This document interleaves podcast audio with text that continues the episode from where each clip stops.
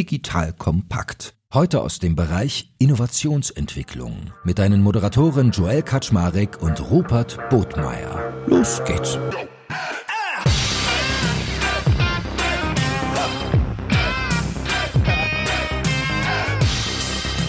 Hallo Leute, mein Name ist Joel Kaczmarek. Ich bin der Geschäftsführer von Digital Compact und heute habe ich wieder den lieben Rupert Botmeier an meiner Seite. Und ihr wisst, Rupert holt man, wenn es um Innovation geht, wenn man sich von der Stelle bewegen will. Und mit Rupert habe ich ja schon drei Folgen insgesamt zum Thema Beyond Amazon gemacht. Was gibt es eigentlich im E-Commerce-Bereich jenseits von Amazon? Wie können wir uns noch verbessern? Was für Möglichkeiten gibt es da noch? Und in der heutigen Folge wollen wir mal über das Thema Produktdaten sprechen. Jetzt denkt ihr alle so, ja, hurra, Pim und Co., jetzt wird sexy, aber Rupert wäre nicht Rupert, wenn er da nicht einige spannende Dinge, zum Beispiel zu Fragestellungen wie dem richtigen Framing hätte, zu Storytelling mit Produktdaten, zur konkreten Umsetzung natürlich und auch KPIs. Das heißt, heute nimmst du richtig was mit aus dieser Folge, wenn du dich auf den Themenbereich Produktdaten nicht ausruhen möchtest, sondern da noch mal ein bisschen Potenzial heben. That being said, lieber Rupert, moin moin, schön, dass du mal wieder da bist. Ja, ich freue mich mal wieder dabei zu sein. Ja, viel zu lange nicht mehr. Müssen wir wieder öfters das, machen hier. Das Mann. stimmt, das stimmt. Ja, Produktdaten. Wie gesagt, es ist jetzt so not the most sexiest topic in the world, möchte man meinen. Aber du glaubst, da kann man einiges heben. Initial klingt es wie ein Scheißthema, aber produktiv ist es unfassbar eigentlich ein großartiges Thema, weil es absolute Differenzierung erlaubt. Und warum glaube ich, dass es Differenzierung erlaubt? Wir haben uns mal einen kleinen Scherz gemacht und haben eine kleine Umfrage gemacht und wir haben mal aus einem absoluten Premium Online Store haben wir die Produktfotos und Daten entfernt, das Logo ausgetauscht und haben es durch billige Elektronikprodukte ersetzt und haben das dann einer Probandengruppe gezeigt. Und jetzt halte ich fest, Joel, Neun von zehn Befragte haben ganz klar gesagt, na, das ist ein Elektronik-Online-Shop. Drei von zehn haben sogar behauptet, dort schon mal bestellt zu haben. Den Shop gab's gar nicht, ne? Und da kannst du ja mal sehen, wie schnell du aus einem äh, Premium-Shop einen Billig-Shop machen kannst, ne? Chameleon-Shops nenne ich das, zack, bumm, Magic drüber und dann bist du nicht mehr Fashion-Premium-Kleider, Kleid 500 Euro, sondern bist billiger Elektroshop, zack, bumm, plötzlich bist du ein Pornoshop, zack, bumm, Büchershop, ne? Also es ist einfach egal und die Frage ist natürlich irgendwie schon, wie kann ich denn da Differenzierung reinbringen? Wie kann ich mir hier ein USP erarbeiten? Wie kann ich das viel, viel schlauer machen und nicht einfach so stirnrunzeln, idiotisch, wie es heute alle machen? Ja, ich überlege gerade, ob das gut oder schlecht ist, wenn man quasi mit einem Facelift ein ganz anderes Produkt ist. Also zeigt ja ein bisschen, Design ist alles. Du hattest es in unserem Vorgespräch schön als Framing bezeichnet. Also es kommt eigentlich so ein Stück weit auf den Verpackungsrahmen an oder was war so deine Ableitung daraus? Wenn ich jetzt so meinen Mitarbeitern sage, ey, generier doch mal Produktdaten, weißt du, das ist schon so inspirierend wie so ein trockenes Stück Brot, ne? So, so, ich sehe die Leute schon so weg, gehen, so, ja, okay, generiere ich Produktdaten. Schreit ja geradezu nach einem Excel-File, ne, das, wo ich vier Bilder hochladen, ein Textblock, zack, bumm, erledigt, ob gut oder schlecht, egal, ob es überzeugt oder nicht, egal, Hauptsache irgendwelche Produktdaten generiert. Völlig falsche Herangehensweise ähm, führt ja eben dann eben nur zu diesen stumpfen rationalen Daten aus. Schlauer wäre es zu sagen, wir generieren Produkt-Stories oder wir generieren Story-Daten oder wie auch immer. Also du musst das Framing anders setzen, damit den Leuten klar ist, hier wollen wir nicht einfach fünf Bilder und einen Textblock hochladen, sondern wir wollen etwas Inhaltliches hochladen, das A, verkaufsfördernd ist und B, Menschen halt auch irgendwo inhaltlich abholt und eben überzeugt. Deswegen erste Maßnahme, die ich immer sofort mache, streicht das Wort Produktdaten aus euren Duktus, kompletter Organisationsverbot drüber, sondern überlegt über Sortiment-Stories, Produkt-Stories oder Story-Daten, wenn es schon unbedingt das Wort Daten rein muss, weil man ist ja eine Tech-Company und dann ist man zehnmal mehr wert, wenn irgendwo was mit Daten vorkommt. Aber bitte das richtige Framing, damit die Leute auch in die richtige Richtung arbeiten, weil wenn ich über Geschichten, über Stories rede, dann denken die Leute automatisch darüber nach, versuche ich auch anders zu überlegen, welche Daten brauchen wir denn eigentlich und was muss ich eigentlich generieren, damit da wirklich eine Geschichte entsteht. Ihr Lieben, hier ist Joel von Digital Kompakt und ich mache dir jetzt mal das Bild eines genialen Arbeitgebers im Tech-Bereich auf. Stell dir eine hundertprozentige Bundesgesellschaft in der Rechtsform einer GmbH vor, die dir eine hohe berufliche Sicherheit und einen wichtigen Purpose bietet und gleichzeitig aber extrem flexibel agieren kann. Ein IT-Service-Unternehmen, das zu den größten in Deutschland gehört und die Bundeswehr bei ihrer Digitalisierung unterstützt. Wenn du dieses Bild spannend findest und im Bereich Cyber oder Tech deinen Beruf ausübst, dann solltest du ab sofort unseren Partner, die BWI, auf dem Schirm haben. Eine wichtige Aufgabe der BWI ist die Einführung von von Innovationen in der Truppe, aber das Unternehmen leistet noch viel mehr und bietet ein breites Aufgabenspektrum von Beratung über Realisierung bis zum Betrieb. Ich meine, wir sprechen hier von einem der größten IT-Service-Unternehmen in Deutschland, das die Bundeswehr bei Digitalisierungsprogrammen wie der Digitalisierung landbasierter Operationen und der Gesundheitsversorgung unterstützt. Du merkst, die BWI ist ein attraktiver Arbeitgeber mit einer Vielzahl von spannenden und herausfordernden Projekten mit breitem Leistungsspektrum und wenn du wie Sven Weizenegger, der Moderator aus unserem Hackers Podcast, an großen Rädern drehen willst, die wirklich etwas bewirken, dann schau dir die BWI jetzt einfach mal selbst selbst an. Ich habe dir unter digitalkompakt.de slash bwi eine Weiterleitung dazu eingerichtet und natürlich verlinke ich dir das auch in den Show Notes und alle Sponsoren findest du immer auch auf unserer Sponsorenseite unter digitalkompakt.de slash Sponsoren.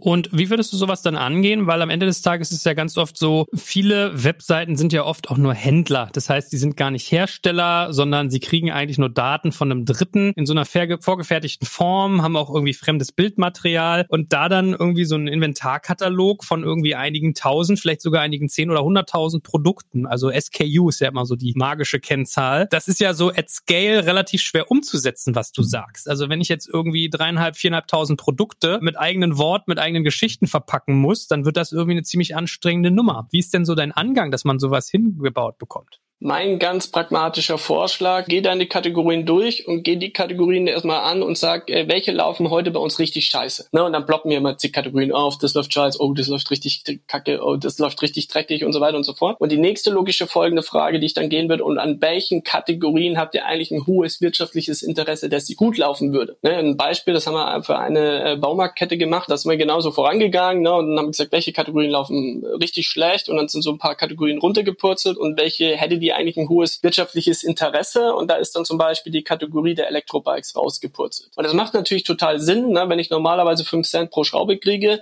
und dann kann ich für ein Produkt auf einmal 1500 Euro einen durchschnittlichen Warenkorb kriegen mit einem Produkt. Und da ist einfach eine hohe Veränderungsbereitschaft da. Da war klar, wir krallen uns nur diese eine Kategorie. Da haben wir auch jetzt initial, vielleicht wollen wir auch nicht gleich direkt das gesamte Sortiment übers Knie brechen, sondern wir picken uns vielleicht ein Drittel von den E-Bikes raus, um auch vielleicht eine Vergleichsprobe eben haben haben zu können und sind da eben hingegangen und haben überlegt, okay, wie muss eigentlich heute Story-Daten oder Produktstories rund um ein E-Bike eben aussehen, damit Menschen A, sich beginnen, die vielleicht keinen Pall von dem Thema haben, ähm, sich auseinanderzusetzen, dass es sie so abholt, dass sie vielleicht auch den Mehrwert für sich begreifen und dass sie das mit höherer Wahrscheinlichkeit verkaufen. Und wenn du so vorgehst, dann kriegst du eine hohe Veränderungsbereitschaft, ne? weil du holst die BWLer ab, weil die sagen so, boah, das wäre natürlich schon attraktiv. Zweitens ist es ja eh schon eine Kategorie, die nicht so gut läuft. Beschissen als Scheiße geht halt nicht. Du hast nichts zu verlieren. Weißt du, die Angst, noch schlechter laufen zu lassen, die ist einfach nicht mehr existent. Und du bist mit deinen klassischen Herangehensweisen halt nicht vorgegangen. Und wenn du da halt anfängst und wenn du da dann halt deutlich bessere Werte dir generierst und erarbeitest, dann geht's halt los, weil dann fangen alle an zu rechnen. Dann sagt plötzlich das Management halt, stopp, wenn das für E-Bike schon so toll besser funktioniert,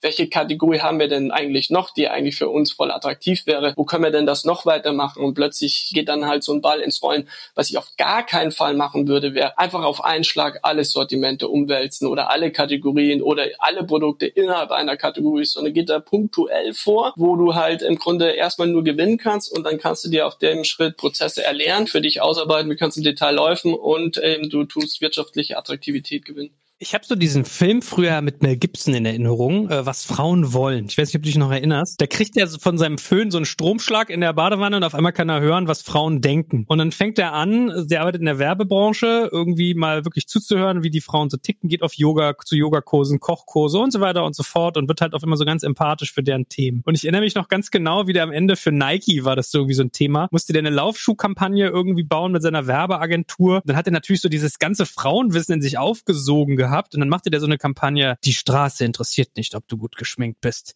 Die Straße interessiert sich auch nicht dafür, ob du heute eine gute Mutter warst. Die Straße ist einfach nur für dich da zum Laufen. Und ich fand es ja so eindrucksvoll, wie der quasi so eine Story oder so ein Feeling in eine, in eine Geschichte überdreht hat. Ist das dasselbe, wovon auch du redest, dass wenn ich als äh, Händler, Hersteller, wie auch immer eine Webseite habe, dass ich solche Stories mache, also dass ich einem Produkt quasi eher in seiner Anwendung zeige, also zum Beispiel Jost Wiebelhaus hatte ich da vom Frankfurter Laufshop, der könnte jetzt so Geschichten mit seinen Laufschuhen Laufschuhen machen, dass er sagt, einen Triathlon-Persona, die bebilder ich anders auf meiner Webseite als irgendwie jemand, der gerne im Fitnessstudio läuft, um sich fit zu halten. Oder wir könnten über Parfüm reden. Wie fühle ich mich, äh, wenn ich jetzt Flaconi oder Douglas bin, wenn ich diesen und jenen Duft aufnehme und so weiter und so fort. Oder was meinst du genau, wenn du von Storytelling, Storydaten, Produktstories redest? Ja, kann man so aufziehen. Ich wäre sogar noch einen Ticken pragmatischer, ne, weil äh, ich ja die Veränderungsbereitschaft der E-Commerce-Leute so ein bisschen kenne und die ist jetzt vielleicht nicht die allerhöchste. Am Ende des Abends würde ich fragen, was sind sind eigentlich die fünf Fragen oder die wichtigsten Fragen, die Kunden, um bei dem Beispiel E-Bike zu bleiben, die Kunden rund um ein E-Bike haben. Verarbeitung,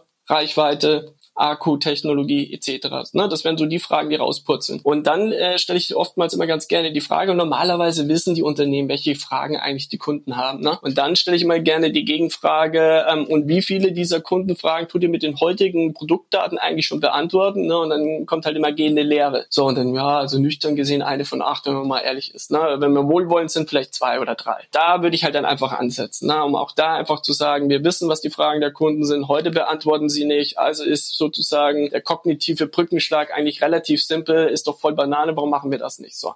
Und da wäre ich noch gar nicht so weit zu sagen, ey, wir lassen Konfetti von oben runter regnen, machen Mini-Videos und so weiter und so fort, sondern erstmal pragmatisch einen Schritt in die neue Welt gehen, zu sagen, äh, was lässt sich eigentlich rausholen, wenn wir eigentlich nur damit anfangen, das zu äh, beantworten, was eigentlich unsere Kunden ohnehin von uns erwarten. Die erwarten ja jetzt hier nicht einen Kinofilm oder sonst irgendwas, ne? Oder dass sie jetzt hier stundenlang berieselt werden, sondern ganz pragmatisch, ich, ich möchte abgeholt werden zu dem Thema. Dann kann ich immer wieder weitergehen und mir sozusagen die Prozesse weiter optimieren, noch mehr in die Inszenierung gehen, noch mehr darüber hinaus denken. Aber ich würde halt einfach sagen, heute macht ihr einen Textblock und fünf Fotos.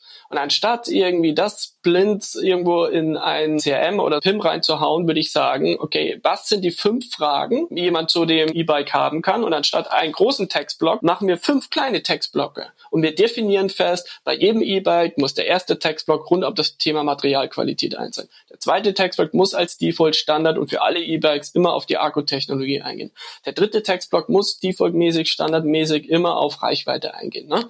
Und so gehe ich weiter und pro Ebene, ne, das ist im Grunde wie ein großes Gespräch, das ich führe, wo ich Ebene für Ebene im Grunde eine dieser zentralen Kundenfragen plakativ arbeite und ich sage, ich brauche mal ein Foto, eine Headline und ein Textblock als Default. Ne? Und dann überlege ich mir, okay, welches Foto haben wir eigentlich, die irgendwie das Thema Reichweite rüberbringen können oder können wir damit Default-Fotos arbeiten?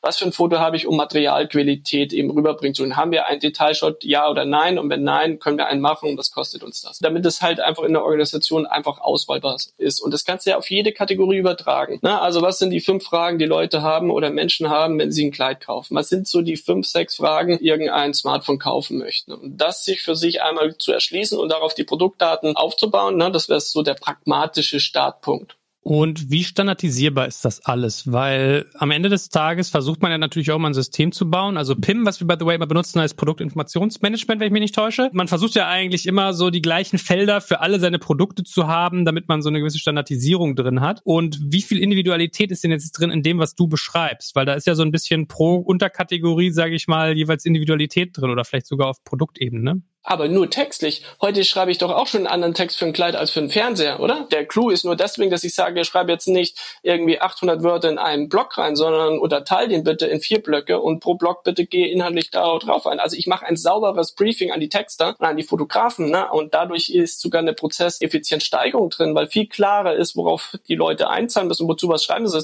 Heute dichten die teilweise sich ja irgendwelche Dinge aus, weil sie jetzt den 800. Pulli auf irgendwas sich dazu einfallen lassen müssen, ne? Und das gibt halt eher mehr Guidance. Ich würde sogar sagen, die Effizienz nimmt sogar eher zu. Plus eben, wie skalierbar ist so etwas. Ich will mal ganz, und Individualisierung. Das Problem, was wir doch heute haben, ist, dass wir alles über einen Kamm scheren. Ne? Also irgendwie die Art eines Fernsehers zu verkaufen, muss die gleiche Art und Weise sein, wie wir Bücher verkaufen. Und die muss wiederum die gleiche Art und Weise sein, wie wir meinetwegen irgendwie Büroklammern verchecken. Ne? Und dann hast du halt eben das Problem dieser totalen Austauschbarkeit. Das zieht sich ja überall durch, selbst wenn du in das Template gehst. Ne? Jede Artikel-Detailseite hat jetzt heute ein Template. Ne? Und das muss dann plötzlich irgendwie wir alles können. Das soll alte Leute wie junge Leute ansprechen, Männer wie Frauen, die Premium-Käufer, aber auch die preissensitiven Käufer. Also ganz schön viel Erwartungshaltung an so ein Template. Ne? Und da würde ich halt sagen, äh, sind wir jetzt hier in der Tech-Branche oder nicht? Da geistern doch immer diese ganzen Begrifflichkeiten rum. Und ich würde einfach mal ganz simpel und einfach pragmatisch sagen, wir machen einfach pro Ebene, zum Beispiel die Conversion-Ebene und bauen uns ein Set von drei, vier oder fünf Templates auf. Na, und wir machen ganz simple Kriterien, woran wir das festmachen, wann das eingesetzt wird. Wir haben das zum Beispiel Beispiel auch mal für Flaconi, Parfümhändler, Online-Händler gemacht und wir haben gesagt, okay, für Parfums zwischen Preiskategorie ähm, 5 Euro und 20 Euro haben wir halt ein Sales-Template, ne, damit es auch schön billig wirkt,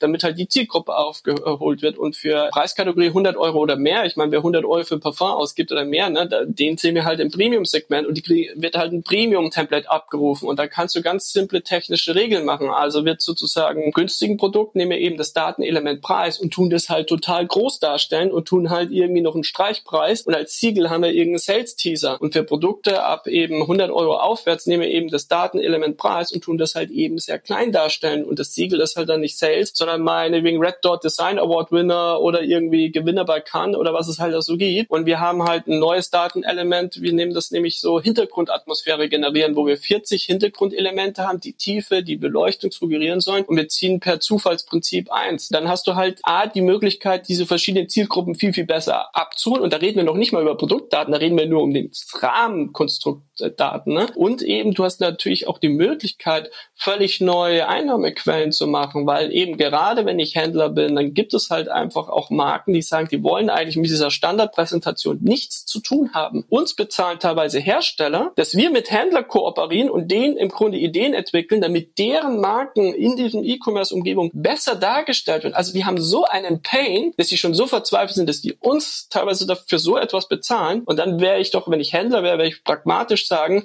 das ist doch eine spannende Einnahmequelle. Ne? Also so wie ich ja heute auch auf der Fläche bestimmte Regale irgendwie vorzugsweise irgendwie an Marken verkaufe oder mir das extra bezahlen lasse oder für Sonderaufsteller, könnte ich ja genauso sagen, für alle äh, Marken gibt es die Standardpräsentation und für andere Marken, die Wert legen auf Premium, die zahlen halt vielleicht einmaligen extra Budget von 30.000 Euro und bringen dann ihr eigenes Template-Setting. Also das heißt sozusagen B2B Umsatzquellen auftun. Also all diese Möglichkeiten kriegst du dann halt plötzlich, wenn du halt die Dinge irgendwie klarer, zielgruppenrelevanter, auf eben segmentspezifisch ausrollst. Und das ist nicht schwer umsetzbar. Nur du musst halt einfach mal dich auf den Weg machen, das mal einfach so ein bisschen verproben, damit du auch deine persönlichen KPIs kriegst und dann stückweise ausrollen. Irgendwann mal ist es halt der neue Standard über einen Zeitraum von ein bis drei Jahren. Und dann machst du es halt so. Und alle Unternehmen, mit denen wir halt mal gesprochen hatten, die da so begonnen haben, in diese Richtung zu arbeiten, haben gemerkt, die Prozesse, die die werden ja eher effizienter, weil ich klarer weiß, was brauche ich, was will ich,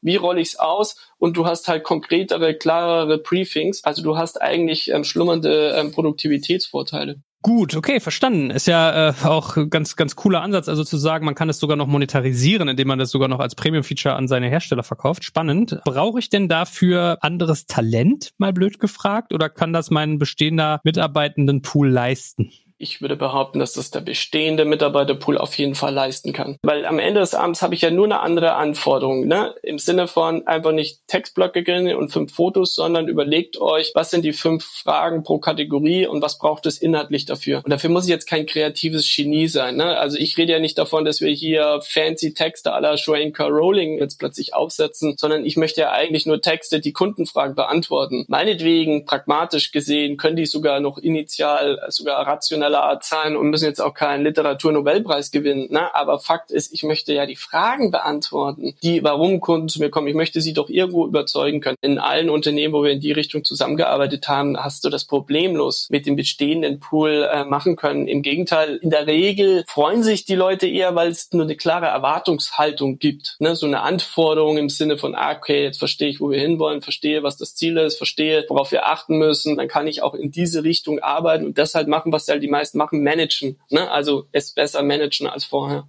Selber, by the way, ziemlich geil, wenn du zehn Deutschland bekannte Autoren nehmen würdest und würdest sagen, diese Produktbeschreibung wurde von Sebastian Fitzek verpasst. Verfasst. Ey, wie geil. Ey, und warum ist das alles so bierernst? Ey, so kann das nicht auch mal lustig sein. Ne? Stell dir mal einen Online-Shop vor, der witzig ist ey, das ist ja schon fast eine Differenzierung, ne? Das ist ja schon fast ein USP, um Viralität eben zu erzeugen. Allein deswegen könnte man eigentlich schon das machen. Allein jetzt schon äh, generieren wir ja schon wieder so einen Haufen Ideen, was man eigentlich machen könnte, ne? Ich will einfach nur sagen, weg von diesem allerlei austauschbaren Zeug hin zu, nimm doch deine Kategorie, nimm deine Zielgruppe ernst und frag dich, was brauchen die eigentlich, um eine saubere Kaufentscheidung treffen zu können, ne? Und dann ist das eigentlich schon ein Eintrittstor in eine neue Welt und vor dort kannst du ja weiterlaufen. Was würdest du denn sagen, sind so die KPIs, die ich dann auch betrachte? Betrachten sollte, wenn ich mich damit beschäftige, beziehungsweise welche KPIs verbessern sich, wenn man deinem Ratschlag folgt? Also auf jeden Fall erstmal Haltedauer. Ne? Also die Leute werden besser auf der Seite empfangen, damit werden sie auch verweilen sie länger und setzen sich intensiver mit den Produkten auseinander. Die Folge ist ähm, normalerweise, so kenne ich es aus der operativen Praxis, Retouren müssten eigentlich sinken. Also in allen Projekten, wo wir bessere Storydaten gemacht haben und explizit auf die Kundenfragen eingegangen sind, ist eigentlich die Retoure immer nach unten gegangen, weil eben die Leute besser wussten, was sie da erwartet, was sie da kaufen und da gab es weniger böse Überraschungen, wenn du so willst. Das Zweite ist halt eben eben die Zeitdauer pro Produkt, die müsste eigentlich steigen. Das heißt, überall, wo wir es gemacht haben, setzen sie sich halt länger mit diesem Produkt auseinander. Und das dritte ist also die Wahrscheinlichkeit, etwas in den Warenkorb zu legen, beziehungsweise die, die Conversion von diesen Produkten, die gehen überall hoch. Und da, wo wir expliziter bei sehr erklärungsbedürftigen Produkten darauf eingezahlt, ist die Conversion normalerweise um 30 Prozent oder höher gegangen.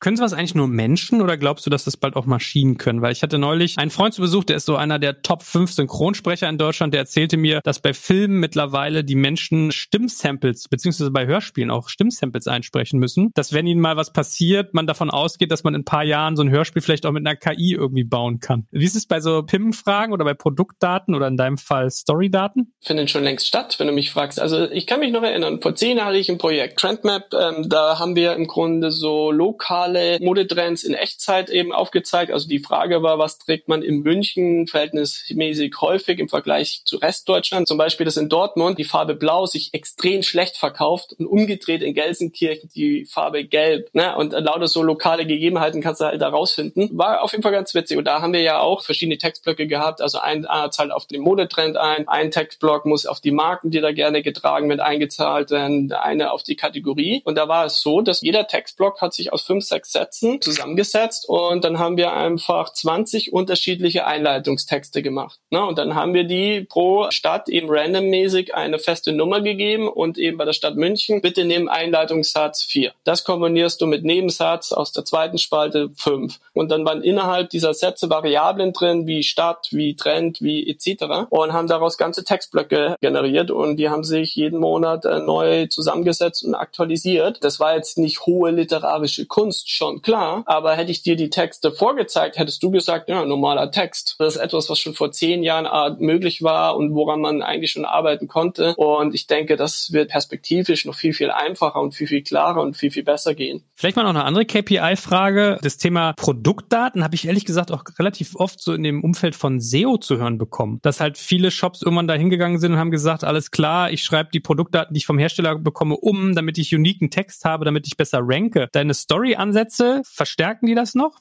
Die Zielgruppe darf nicht Google sein, die Zielgruppe muss um meine Käuferschicht sein. Ne? Da würde ich immer so empfehlen. Und zum Beispiel nimm mal Produktbilder. Ne?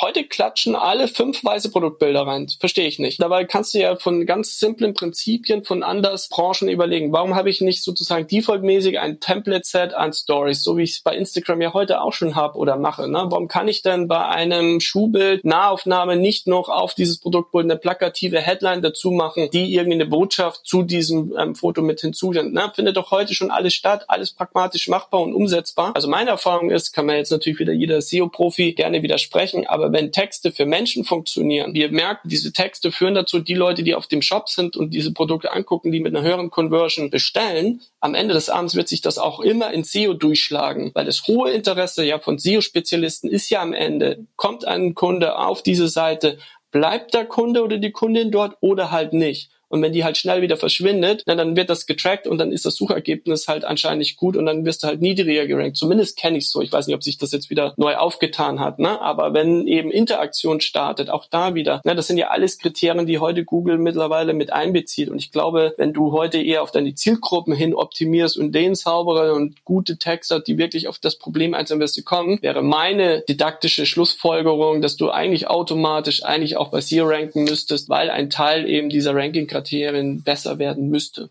Gut, lieber Rupert. Ich glaube, es war ganz eindrücklich, dass man ein ganz gutes Gefühl kriegt. Also ich liebe ja eigentlich auch Daten und gerade so die zu pflegen und zu strukturieren, das macht, finde ich, ehrlich gesagt echt Spaß. Und wenn man sich da Mühe gibt, da kann man, glaube ich, echt Potenziale heben. Das haben wir heute, glaube ich, gelernt. Und dann würde ich sagen, sehe ich dich demnächst mal äh, hier zur fünften Ausgabe von Beyond Amazon, wa? Hast du noch was auf der Pfanne? Kommt da noch was? Immer, immer. Und wenn nicht, dann erarbeite ich mir was. Das ist die richtige Einstellung. Danke dir und bleib gesund. Danke dir, Joel. Bis dann. Ciao. Danke fürs Zuhören beim Digital Kompakt Podcast. Du merkst, hier ziehst du massig Wissen für dich und dein Unternehmen heraus. Wenn du mit uns noch erfolgreicher werden möchtest, abonniere uns auf den gängigen Podcast-Plattformen. Und hey, je größer wir werden, desto mehr Menschen können wir helfen. Also erzähl doch auch deinen Kolleginnen und Kollegen von uns. Bis zum nächsten Mal. Jetzt kommt ein kleiner Werbespot.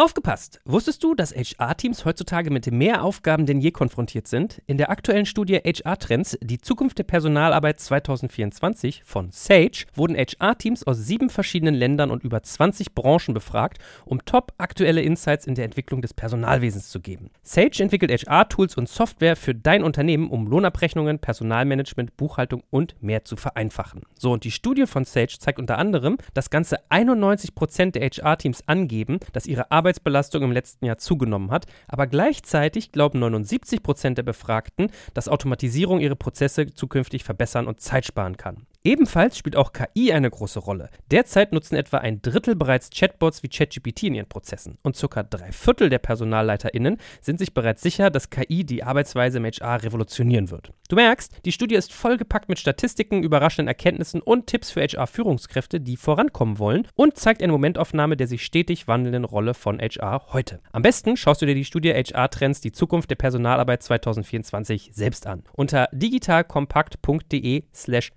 Sage, S-A-G-E, kannst du sie dir komplett kostenlos herunterladen. Und wie immer findest du alle Infos auch auf unserer Sponsorenseite unter digitalkompakt.de slash Sponsoren. Werbung Ende.